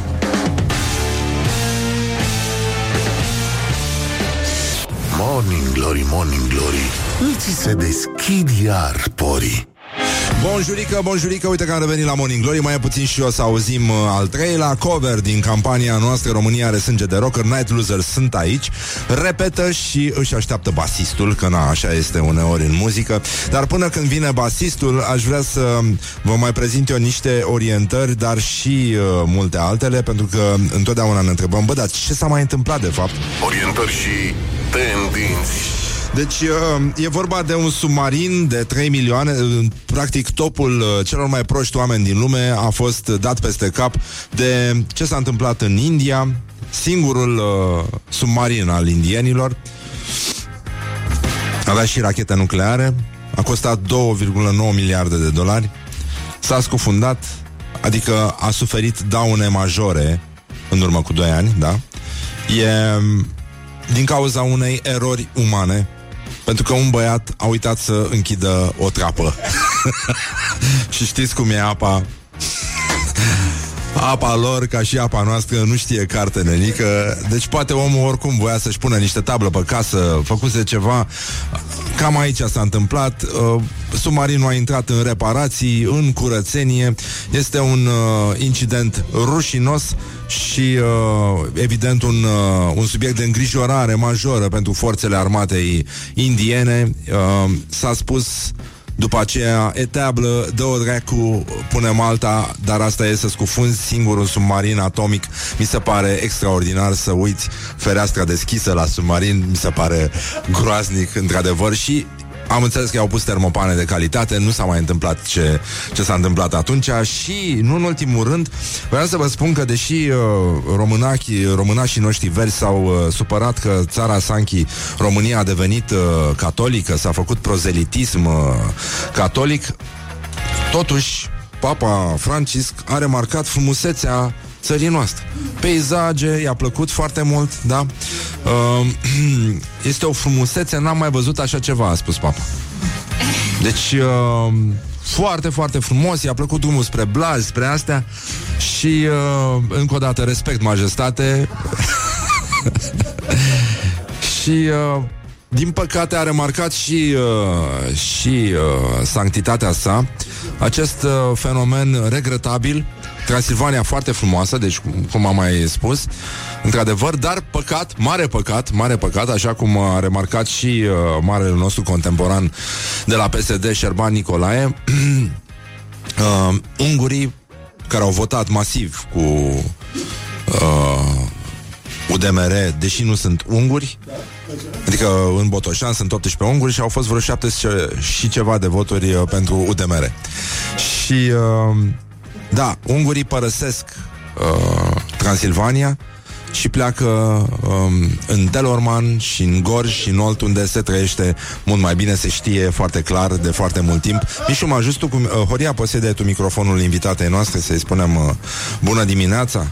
Practic. Că avem doi spectatori uh, de seamă astăzi. Bună dimineața, Dana Rogoz. Bună dimineața! Bună dimineața! Așa. Uite, Yay! în sfârșit ai venit aici. Bun, e și Angel Damian, ei sunt spectatorii de astăzi de la concertul uh, The Night Losers. Tu ai amintiri cu Cătălin Crișan? Ți s-a întâmplat ceva care poate fi Nimic povestit pe uh, post? memorabil. Nu, nu știu. simți L-ave- nimic. Nu, l-aveam destul de des invitat la o emisiune pe ProTV Internațional. Și venea? Da? Și cânta? Mă rog, Dacă se poate numi cântat, da. nu, e frumos să vorbești despre foștii tăi invitați așa. Nu, nu pot să cad în această capcană. Da, îmi pare rău că s-a ajuns aici totuși că, că trebuie să, să ținem cont de lucrurile Și a astea, venit dar... să-și uh, spele niște amintiri, știi? Eu am venit să-mi fac ea să-și spele niște amintiri cu... Da, da, da, da, într-un fel sau altul, da. Uh, cu donarea de sânge, cum stai? Ce se întâmplă? Stau în felul următor. Uh, din păcate nu am kilogramele necesare să fiu donator, Aoleu. dar Am Da. donat sânge pentru, acum mai mulți ani, pentru uh, celule STEM. Nu știu Da. dacă multă lume cunoaște chestia asta, dar poți să donezi uh, sânge, o cantitate mică, îți faci un cod al sângelui, rămâi într-o bază de date Da. uh, și dacă la un moment dat un uh, pacient cu leucemie uh, are nevoie de codul tău, vei fi din nou căutat și atunci se va pune problema unei Nu e rău intervenție, o transfuzie de sânge, dar pentru celule STEM. Și, drept urmare, eu am donat asta. În rest, am tot felul de amintiri, uh, mă rog, ca aparținător de la tata, care sunt absolut horror, dar uh, tocmai de aceea cred că am și venit, pentru că am simțit cumva ca aparținător ce înseamnă nevoia de sânge. Efectiv, mă puneau să fac s- rost de sânge pentru tata de la o zi la alta și era așa super complicat și la un moment dat uh, chiar ne-au sugerat, adică nu că ne-au sugerat, ne-au spus că trebuie să mergem până în Ploiești să aducem noi sânge, pentru că doar acolo se mai găsea, mă rog, era vorba de trombocite și era mai complicat. Și s-a dus uh, Radu, soțul meu, pe motocicletă să aducă sânge din Ploiești și era pe genul, păi, și n-ar trebui ținut în ceva anume? Sau, păi, nu știu, la 20 de grade Ok, deci dacă îl pun în rucsac pe motocicletă e în regulă? Da, da, da, cred că e în regulă. Deci a fost practic Mamă. E experiență, da. Deci nu știi cum e să, să efectiv să ai stresul ăsta că de la o zi la alta, n- că nu o să aibă și verificam în fiecare seară. Pentru pacientul rogoz există sânge mâine? Doamna, dar n-au trimis faxul de la adune, haideți, mai la știi și birocrația asta și un fel de, da, ăla n-a trimis, n-a făcut comandă sau, ok, eu vreau să verific, există? Da, doamne, există și pentru mâine. Dar gen, doar pentru mâine și apoi mi-au spus, vineri mi-au zis ceva genul că, să știți că pe weekend e foarte greu, adică e greu să trecem weekendul. Mă rog, tata a murit sâmbătă și am, cumva, această problemă a sângelui a fost... Uh, Ah, s-a rezolvat cum s-a ar rezolvat cumva, da. Da, am scăpat. Dar, uh, da, deci știu ce înseamnă. Da, îmi pare rău. Dar uh, tocmai uh, și pentru că există un background din ăsta general, e bine să îi ajutăm pe oameni să înțeleagă importanța donării de sânge și faptul că asta nu e o operațiune de duminică, nu e ceva pe care, un lucru pe care îl faci când și când sau doar atunci când cineva are nevoie de, de sprijin. Corect. Da, mă rog, acum noi o să intrăm în, uh, într-o altă cheie pentru că trebuie să-i ținem pe oameni uh, Desigur. încurajați, da, să, să doneze. Sigur că sunt, uh, e plin de drame în jurul. Uh, uite, uh, vai de capul meu, nu e, nu e bine, Horia. Da, e un titlu pe Digi24 Oamenii devin mai proști și nimeni nu știe de ce. Concluziile unui nou studiu. S-a pățit? Ai observat ceva special în ultima vreme? Băi, nu, nu știu. Nu? Că nu, parcă era ideea că tocmai crește IQ media, nu? Nimic, nu? Mm, Se nu, pare nu, că nu. nu? Nu. Gata, a luat-o în jos? Există Ah. așa o, o fluctuație, probabil, nu? Băi, nu știu dacă asta e adevărată. Sună fake news. Uh, proprietar librărie Maria M, 43 Aha. de ani. Am avut cazuri în care clienții ne-au cerut să montăm clanțe pe copertele cărților, astfel încât omul să știe de unde se deschide și în ce parte. E ca un ban. e, e fake. Da, e mult. Adică E, e prea mult, nu? E mult. Da. E, E, prea mult. superb, Dar într-adevăr, acum dacă imagine. spui, sună chiar dar știi cam... Sună Bă, foarte dacă bine, zi- da. um, a, unde ai ascultat ultima dată piesa lui Cătălin Crișan? Sau unde ați ascultat-o? Vă aduceți aminte? Asta dacă pleci? Tot la o cumetrie, bănuiesc. Adică, A, da. nu, da, că ai de fapt- spus tu, m-am, re- m-am legat de ce ai spus tu. Bă, era la început. mormântări La care treceau prin mormântări, fața cumetrii, apartamentului da, din Brăila în care am crescut și... Aia e, că... Dar cred că așa pe hipsereală o mai auzi. da. Mai auzi, da. Adică, da. știi, la un moment dat... uh, Pe genul ironic. Da, noi suntem haioși în club, așa, Nici și din măcar când în când pe- se mai aude un... Genul și vezi că, inclusiv, de fapt, toată așa, lumea, un spirit, știi? de fapt, e un... E un spirit de non-discriminare, știi? Hai să-l ascultăm și pe... Sunt foarte, foarte curios ce, ce au făcut uh, băieții ăștia de la Night Losers din uh, acest hit nemuritor. Emoții, emoții, emoții. Ne, ne trage în sufletul și uh, ascultăm uh, un buchețel de reclame. Cred că e mai bine să scăpăm de, de chestia asta. Uh, și o să revenim imediat la Morning Glory. Numai puțin să fac... Am, ce, am atât de multe lucruri de făcut aici. Este foarte complicat ce se Și întâmplă. plus că e IQ... Da, da, da, plus că scade, da. Și dacă scade la ei, de ce nu ar scădea și aici, știi? Zic așa. Normal. Da, mă uit la mine și îmi dau E seama de că la da. hormonii Scade. din mâncare, mă. Da, mă, ne-au pus tot felul de prostii în pieptul de pui. De la E- asta. Ha? Au pus somon de la Mercur în Băi, am auzit că există o chestie și că fem- în, uh, a fost o modă declanșată de Sex and the City. Au- Era un fel de, pardon de expresie, sfârcuri false. Și dacă ați prins scena. Da, da, da. Ăla era un product placement. Da, adică peste ceea ce există se pun, se aplică niște chestii ca să pară uh, femeia mai sexy. Da, și ci că încă se mai poartă. Nu știu. Mi-am am asistat la o Acum mă simt discuție prost. de, de curând, da, și nu, nu uh, am aflat pentru, nu m-am uitat la Sex and the City, dar Fata din finală nu purta de alea. fata din finală nu purta? Nu, nu, nu. Da, îmi pare rău, nu? Dar ca să înțelegi Da, că da, mulțumesc. inteligența scade, după cum, uh, după cum s-a văzut uh, Confirmă. între timp. Spune dacă ar exista, dacă ai avea, vreau să vă întreb pe amândoi, dacă ați avea o putere paranormală, care ar fi aia? Așa, ce v-ați dori să facă ea pentru voi? Eu ți-am mai răspuns la întrebarea asta. Mai răspundem o dată. Să citesc gândurile. Tot acolo ești? Acolo sunt. Nu- da. nu te-a săturat Dumnezeu? Nu? Vezi prostia, tot... uh, Nu, eu, am, eu cu, na, inteligența am zis că scade și practic mă întorc la aia din copilărie, cu să zbori, să faci chestii de-astea, cool. Ve- Da? Da, Ah, mi se pare zbor, corect. Atât? atât. E, și trebuie să dai și pe umanitar și să vindec oamenii. Mă rog. Ah, bine. da. uh, o să revenim și cu Hano imediat. Uh, ascultăm niște reclame din care aș vrea să uh, luați aminte să o să vă reîntâlniți cu Suzuki, uh, o reclamă foarte frumoasă la care noi ținem. Eu prezint și playlistul de reclame. și evident, uh, da. Toată lumea știe să prezinte muzică, dar reclamele nu le prezintă nimeni nimic. Și e, e păcat, au muncit oamenii ăia de s-au rupt. E, revenim imediat cu un cover în uh, campania România are sânge de rocker, cover după Cătălin Crișan cântat de Night Losers. Îi avem pe Dana Rogoz și pe Angel Damian aici în uh, studiourile Morning Glory și foarte bine facem. Bine că suntem noi deștepți. This is Morning Glory at Rock FM. What the duck is going on? Morning Glory, Morning Glory Biciuie-mă Către sorii Bonjurică, bonjurică, 20 de minute peste ora 9 și 4 minute timpul zboară repede atunci când te distrezi și spunem bună dimineața lui Hano de la Night Losers. Bună dimineața. Efectiv, da. Da, e așa... E luni și plouă. Cam așa ceva. și în vocea lui Hano e nenorocire. Îmi pare rău că s-a ajuns aici, Hano.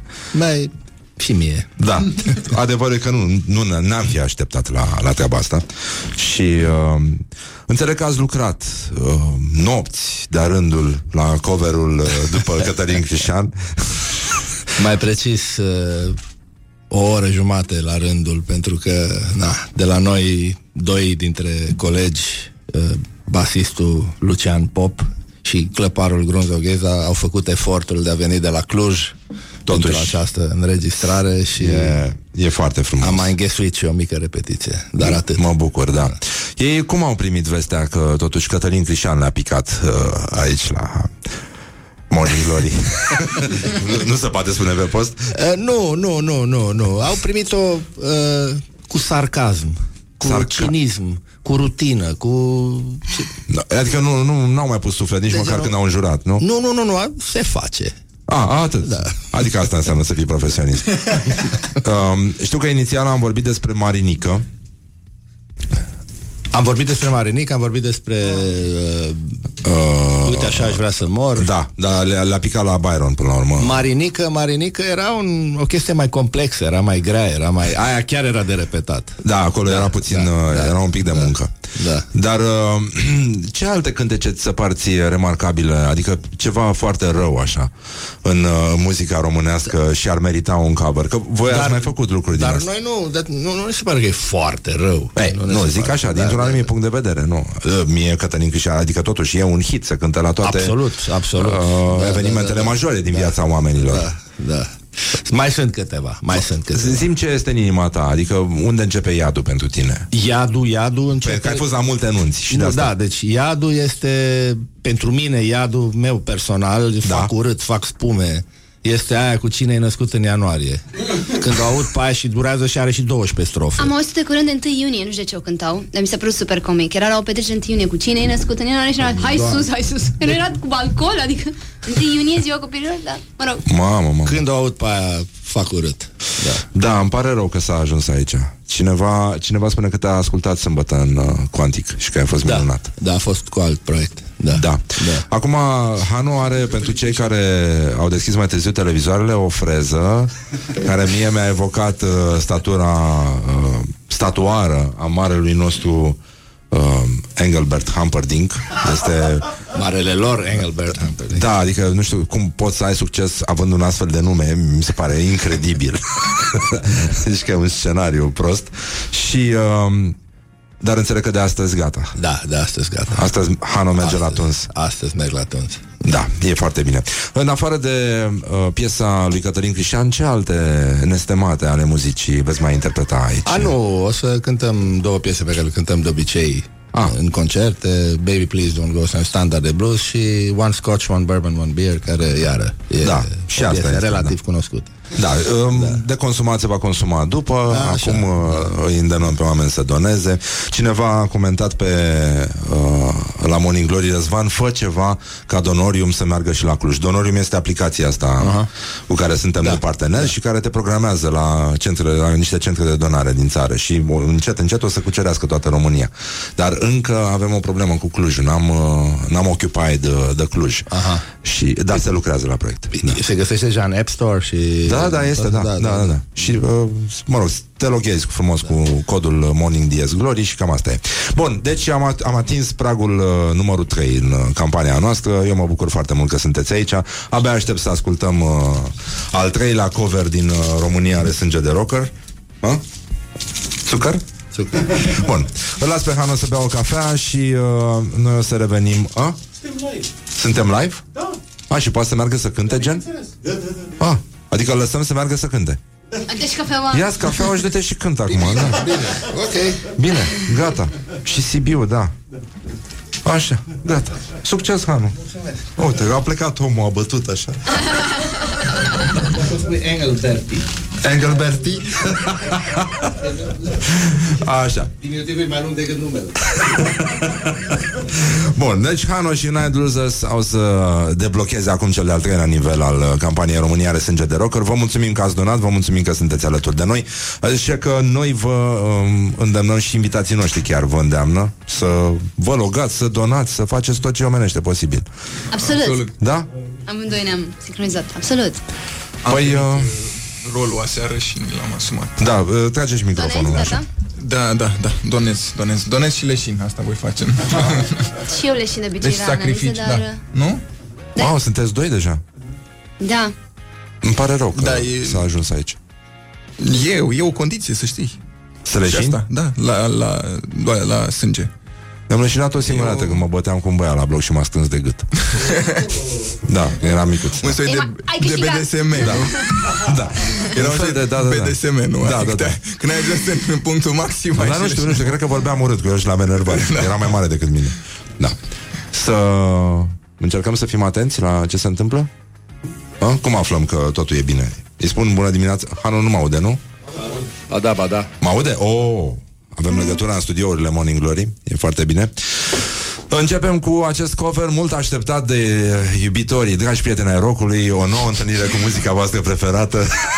România are sânge de rocker a ajuns, iată, la al treilea concert. Night Losers um, vă vor întâmpina, vă vor încânta în curând auzul și simțurile toate cu un cover după nemuritorul cântec al lui Cătălin Crișan, cântat atât la anunț cât și la mormântări, dacă pleci.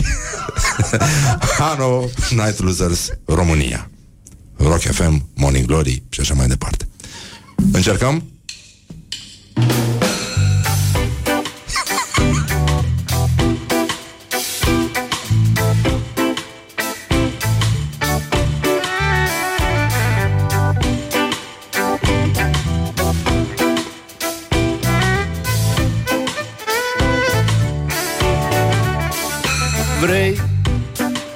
pleci și să nu.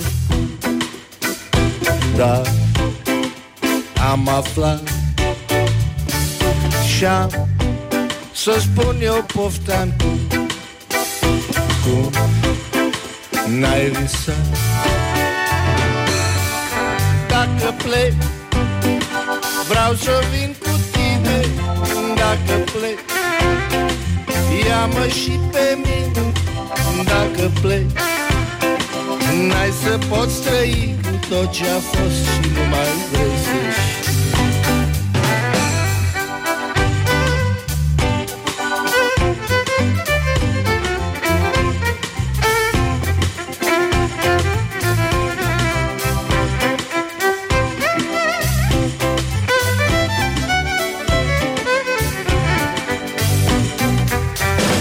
Ia, dacă te văd altcineva Știi că n-am să pot. Nu, nu te aștept. Dacă pleci Vreau să vin cu tine. Dacă pleci Ia-mă și pe mine. Dacă pleci N-ai să poți trăi cu tot ce-a vrei să știi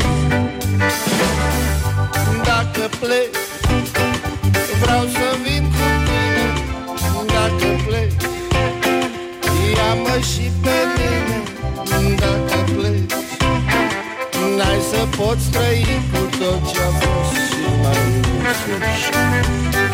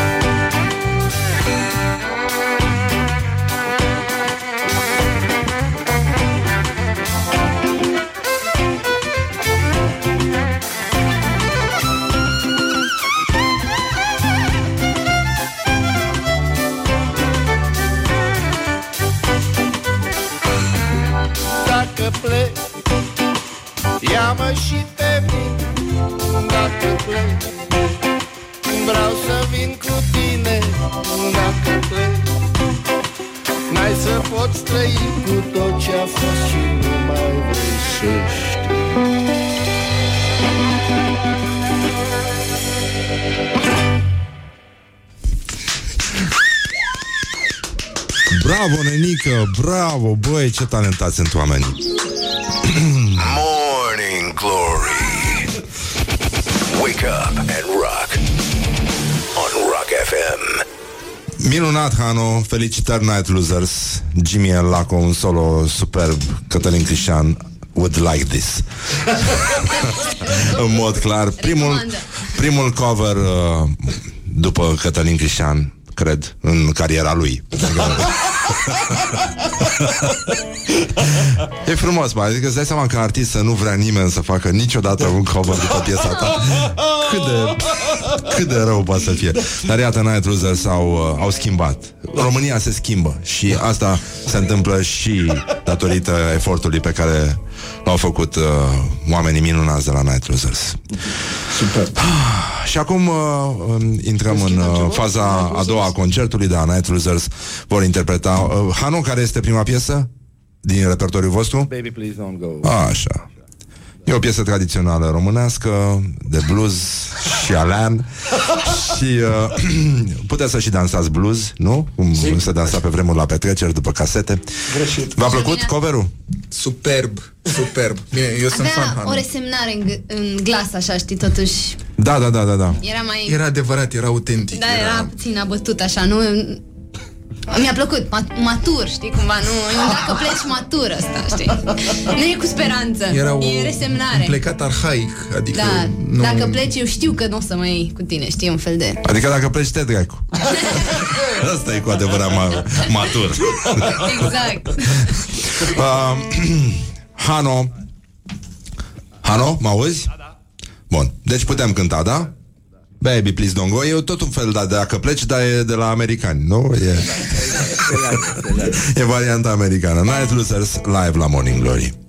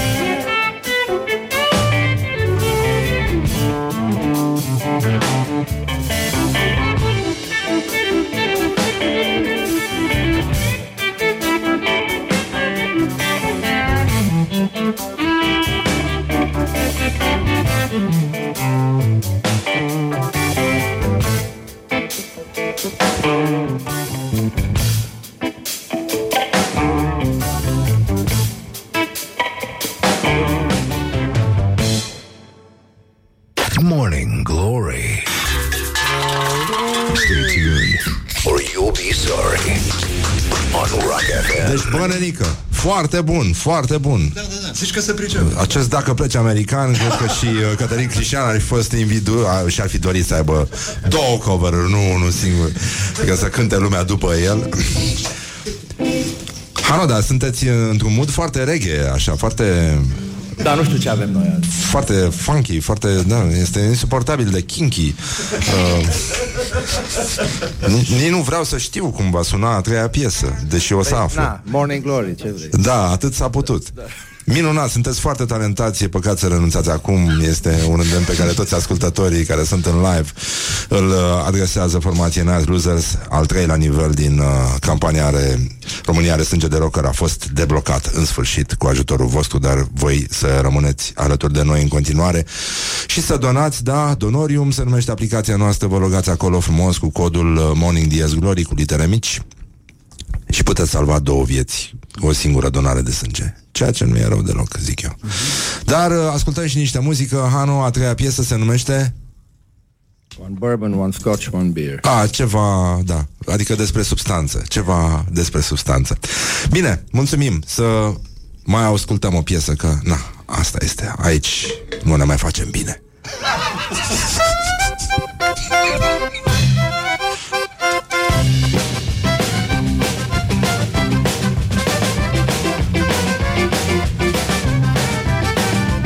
Well, it's whiskey in the morning, whiskey late at night.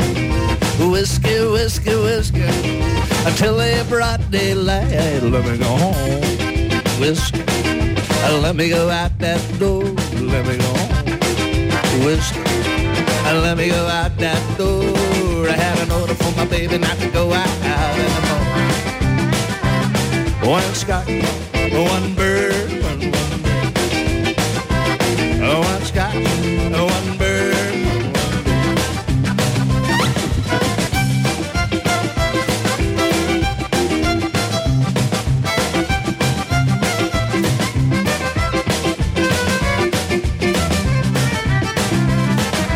baby limited more.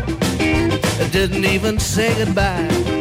I just had a few beers before and I hang my head and cry. One sky, one bird, one sky, one bird, one, one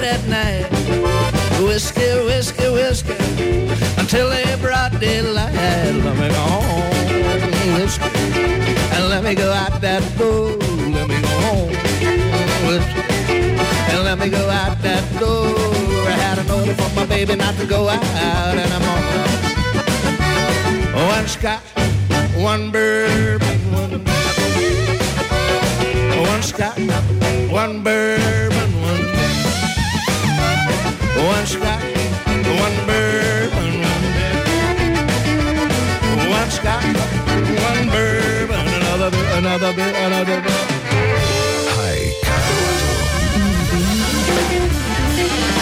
Despre ce vorbim Atât a pătut Vă mulțumim. Mulțumim, a fost minunat, cât de cât impecabil. Uh, Hano, dacă vă rugăm de un bis, se poate? Erați pregătiți pentru chestia asta? Nu, dar, uh, na, Ce să faci? Se poate. Se poate? Dacă toți sunteți aici, sunteți în picioare, cred că toată lumea e de acord, nu? Acord. Da? Hai că băieții mai cântă o piesă. Nu, mi se pare decent. Na, îi las să plece așa. Sunt oameni. Nebisați. Cântatul lor versus vorbele noastre alegem cântatul. Eu, nu, mă rog, n-aș fi chiar atât de aspru, dar sever cum ești tu, dar v-a plăcut până aici? Foarte mult. Sunt talentați, nu? Da, da, da. Absolut. Hai ca luatul E, doi, trei, șapte.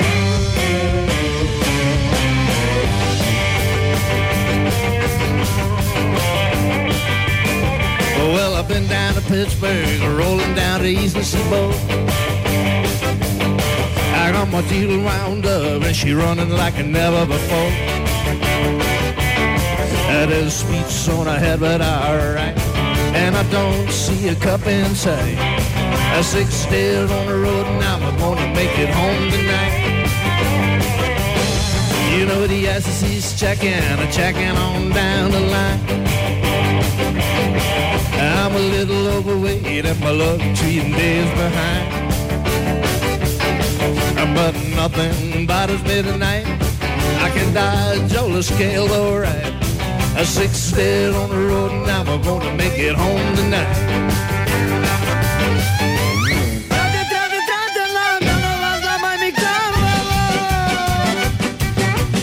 Voi să jucar, jucar, sare, lulu, ia ne bar, da, va, va, va.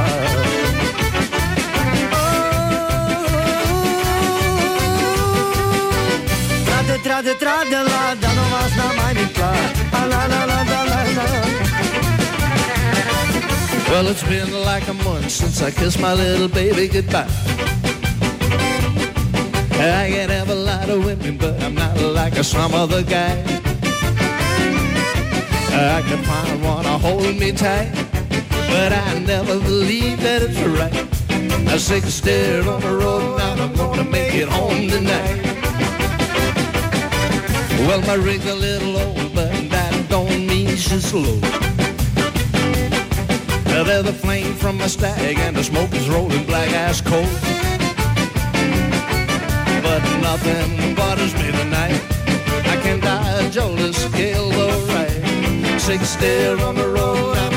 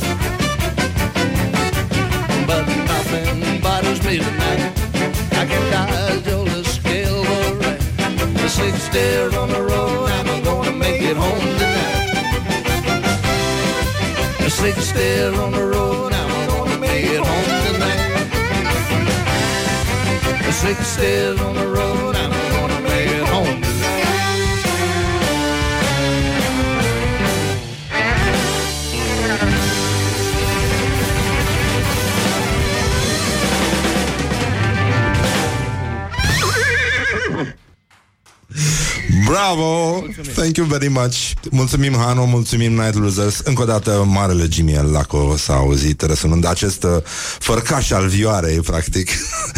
Dar, din nou, sigur, încă o săptămână a început la Morning Glory și nu s-a auzit încă un taragot aici. Scuze, dar nu, n-am, n-am găsit ceva mai bun de spus. Îmi pare rău. Angel, Dana, suntem bine? 10, Suntem 10, foarte 10? Absolut. Belgi în finală. Bun, Night Losers, vă mulțumim, mulțumim, Hano. Mersi, mulțumim și noi. Sunteți talentați, e foarte bine, a fost cât de cât impecabil. Gândește-te Gata. că Hanu e deja la a doua carieră. Da, e adevărat, da, da, da. El a făcut tot ce era omenește posibil, da. Dar uh, Doamna Vasile, extraordinar de bunicei. Extraordinar de bunicei, așa v-a spus uh, Nea Vasile că sunteți? a fost într-adevăr un, uh, un concert extraordinar de bunicel. O să ascultăm acum niște reclame și reclămuțe și revenim uh, imediat, da? Într-o secundică, într-o secundică. Carry me with a little sugar. Good morning, good morning, morning glory Morning glory, morning glory Ce ochi roșii au sudorii Bonjurică, ne-am întors la Morning Glory Cât să ne luăm la revedere Așa că le mai, îi mai salut o dată pe Dana Rogoz Și pe Angel Mulțumim de Damian invitație. Mulțumim, mulțumim. Sper că v-ați distrat, că v-a plăcut Muzica, dansul Absolut.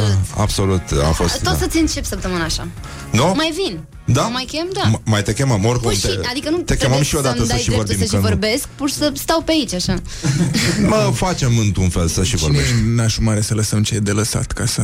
uh, E băiatul la mai grăsuț cu părărie Da, e, e foarte bine a, Deci a fost uh, ca la o nuntă frumoasă În care, da, uh, ospătarii nu s-au Știe. bătut cu invitații Deci a fost uh, extraordinar Am așteptat mult meniu, am Da. așteptat. Mult, mult. Da, și veni sarmalele aproape calde. aproape calde. Da, a fost uh, un moment frumos. Eu mă bucur că am ajuns aici cu uh, compăniuța noastră, cu România are sânge de rocker și mă bucur că sunteți și voi alături de noi și ne susțineți, că sunteți, na, influenți, influenceri, pe rețele, pe ăsta. Păi, A, ea, Dana are imens. E ceva. e, Da. nu mai și rușine am să zic. Da, da, da. Are foarte. Nu mai. Dar să știi că am văzut că acum americanii uh, îți cer când uh, aplici uh, pentru viză să declari și rețele și uh, conturile de rețele sociale, să se uite și pe acolo să vadă ce mai, ce mai zici tu. Pe bune? Da, și chinezii, să știi. Da? La fel, am aplicat recent pentru o viză în China și... și Tinder-ul? Bună! Uh, dar sunt persoane care n-au Tinder, au Grindr, da. de, de ce trebuie să fim așa de selectivi? Da. Dana, pe tine te invităm să vii să, să și vorbim, ca oamenii. De acord. Da? Hai să vorbim despre, uite, despre lungmetrajul Mo. Asta o să fie la TIF. Da? Și, da. Pleci săptămâna asta când pleci? Plec uh, pe 6 și proiecția o să fie pe 7 Ne și mâine 8. avem invitat? Da. Da? Da? Ah, bun. Și joi? Și joi. Atmosferă. Ah, da, foarte frumos. Mă rog, Bine, ideea o- e că odată sper să O, o invităm vezi pe și Dana tu după filmul, aceea, da, dacă să, nu în să toamnă. vorbim. Da. Bine, așa facem. Bine. Gata. Vă mulțumim foarte mult că ați fost alături de noi și uh, s- mai să veniți, Mai- cum, uh, cum se spune, și noi mai ne auzim mâine, pentru că sunt interese foarte mari la mijloc, pentru ca Morning Glory să continue. Wake up and rock. You are listening now to Morning